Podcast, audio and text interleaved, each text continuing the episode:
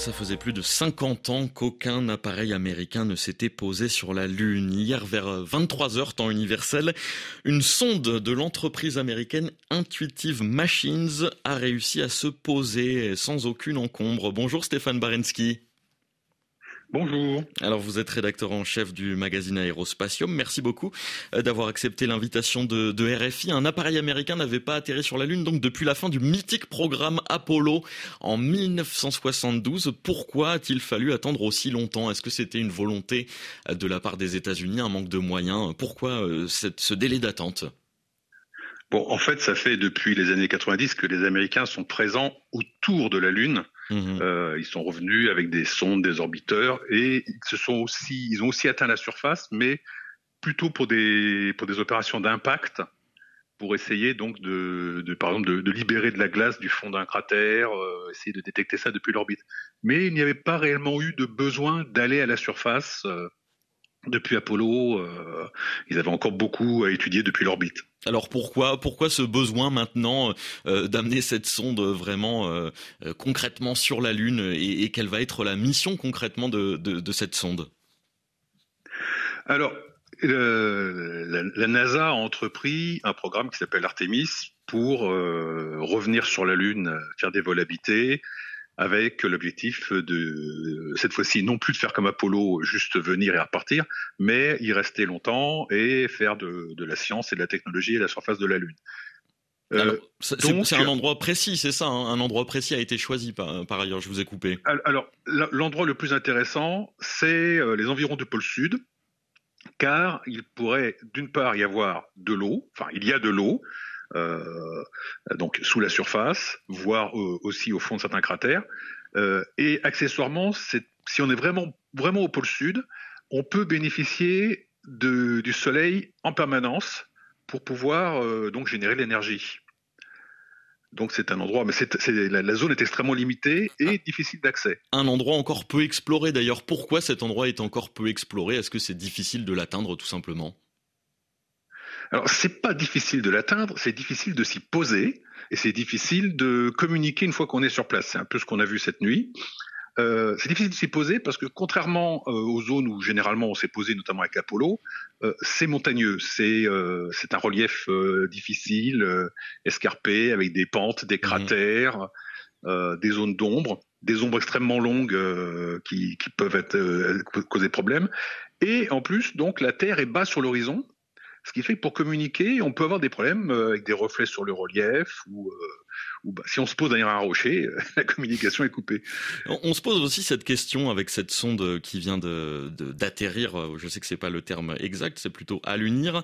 Euh, en quoi cela va aider le fait que cette sonde vienne d'atterrir? En quoi cela va aider le, voyage donc de ces, euh, ces astronautes d'ici trois ans hein, Les Américains, vous l'avez dit, veulent envoyer des, euh, des hommes sur la Lune à nouveau euh, pour une mission plus longue d'ici trois ans. Voilà, est-ce qu'il y a des, des informations qui vont être récoltées par cette sonde qui vont permettre de, de pouvoir mieux explorer cette zone, de, de préparer le terrain un peu pour les spationautes? Alors oui, cette sonde emporte des expériences. Je vous avoue que j'ai mal fait mes devoirs, je n'ai plus d'expérience en tête là à cet instant. Mais euh, donc en fait, la NASA a passé des contrats avec tout un tas de sociétés privées pour externaliser l'accès à oui, pourquoi, pourquoi justement ce, souhait, pourquoi ce, pourquoi ce souhait de, de, privatiser comme ça, de, en tout cas de faire appel au secteur privé? Alors, en fait, euh, l'idée c'est que ça leur coûtera moins cher. Euh, les technologies qui, euh, qui, ont été développées pour se poser sur la Lune sont maintenant un peu plus faciles d'accès. Euh, on a des moyens de calcul, on peut faire appel à l'intelligence artificielle pour que la sonde soit un peu autonome à l'endroit où, où se poser. Donc la, NASA distribue des contrats pour dire, ben voilà, moi j'ai des expériences à poser sur la Lune. Si vous avez un véhicule, et puis vous pouvez vendre des places à d'autres personnes. Et il y a d'autres clients pour éventuellement aller sur la Lune. Alors parfois c'est des clients assez ridicules, du genre des clients qui veulent juste déposer euh, un trophée quelque part à la mhm. surface de la Lune ou euh, dire j'y étais. Euh, et c'est un peu la même politique qui a été faite pour le pour l'accès à la station spatiale. Ils ont ils ont euh, comment dire externalisé d'abord le transport de cargo puis le transport d'astronautes en se disant ben voilà nous on, on est juste clients Et maintenant, l'industrie développe quelque chose et puis nous, ça nous coûte moins cher, on n'a pas à mobiliser des équipes là-dessus. Alors oui, réduire les coûts pour l'agence publique et pouvoir aussi faire plus de, voyages, en tout cas des voyages plus fréquents, euh, développer aussi une économie lunaire. Est-ce que, est-ce que ça comporte tout de même des risques de faire euh, appel au secteur privé là où le, public euh, présenterait justement moins de risques pour ce type de mission? Ça peut ne pas marcher.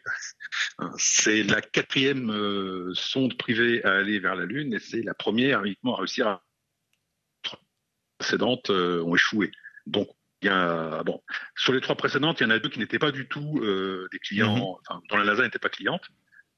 mais bon, là, en janvier, il y a eu la sonde Peregrine, dont, qui faisait partie du même programme que la sonde qui s'est posée hier soir. Et cette sonde n'a même pas vraiment pu tenter de se poser puisqu'elle a eu des problèmes déjà en route. Euh, donc oui, il y, a un risque. Stéphane Barensky, une autre question qu'on peut se poser, c'est Peut-on apprendre de, nouvelles, de nouveaux éléments sur la Lune avec cette euh, sonde qui vient de se poser ou bien il faudra attendre l'arrivée d'astronautes en, en, 2026, d'astronautes américains, euh, pour vraiment obtenir des, des, connaissances importantes nouvelles? Il va falloir attendre un peu plus pour, pour pouvoir vraiment faire de la science, notamment la, la, prochaine sonde du même modèle qui doit se poser aura une foreuse permettra de faire des, donc des, forages pour chercher de l'eau sous la surface. Euh, il y a en fait dans ce qu'on essaye de faire sur la Lune avec ces missions une grande part de techno. C'est-à-dire que travailler sur la Lune, la Lune est un endroit extrêmement hostile, extrêmement désagréable. Hein, N'y allez pas, c'est mon conseil. C'est bien noté. Et, euh, et, donc il est très très difficile d'y travailler. Euh, mais c'est un défi d'ingénieur finalement, c'est apprendre à travailler sur la Lune après, une fois qu'on saura le faire sur la Lune, finalement, partout ailleurs dans le système solaire, ça devrait être plus simple. Il y a, de grandes chances que les États-Unis réussissent à, justement cette mission euh, d'ici trois ans. Est-ce que c'est sûr à 100% ou finalement il y a une probabilité non négligeable que euh, cela échoue? d'ici euh, honnêtement, d'ici trois ans, personnellement, je n'y crois pas. D'accord. parce qu'ils n'ont pas choisi les, la solution. ils ont choisi des, une solution très compliquée. L'objectif des Américains est de revenir sur la Lune avant que les Chinois n'y arrivent. Euh, les Chinois devraient tenter le coup en 2029-2030. 2029, ça serait bien. Dernière question, euh, Stéphane euh, Barensky. Est-ce que les, est-ce que les États-Unis sont toujours des leaders justement dans l'exploration spatiale, en tout cas concernant la Lune? Là, vous venez de parler de la concurrence avec la Chine qui va se profiler. Vous dites qu'il y a cet objectif de la Chine d'ici 2030 environ. Alors excusez-moi, je vous avais été coupé, je n'ai pas entendu la question. Euh, pardon, en quelques secondes, est-ce que les États-Unis sont toujours des leaders dans l'exploration spatiale, en tout cas euh, pour ce qui concerne la Lune? Alors, alors, oui, les, les États-Unis sont toujours leaders, mais les Chinois les suivent de et comment dire, euh, il sera important pour la Chine de pouvoir montrer qu'elle est une grande puissance spatiale en déposant elle aussi des hommes sur la Lune à la fin de la décennie. Eh bien, merci beaucoup Stéphane Barensky d'avoir accepté de répondre aux, questions de RFI. Je rappelle que vous êtes rédacteur en chef du magazine Aérospatium.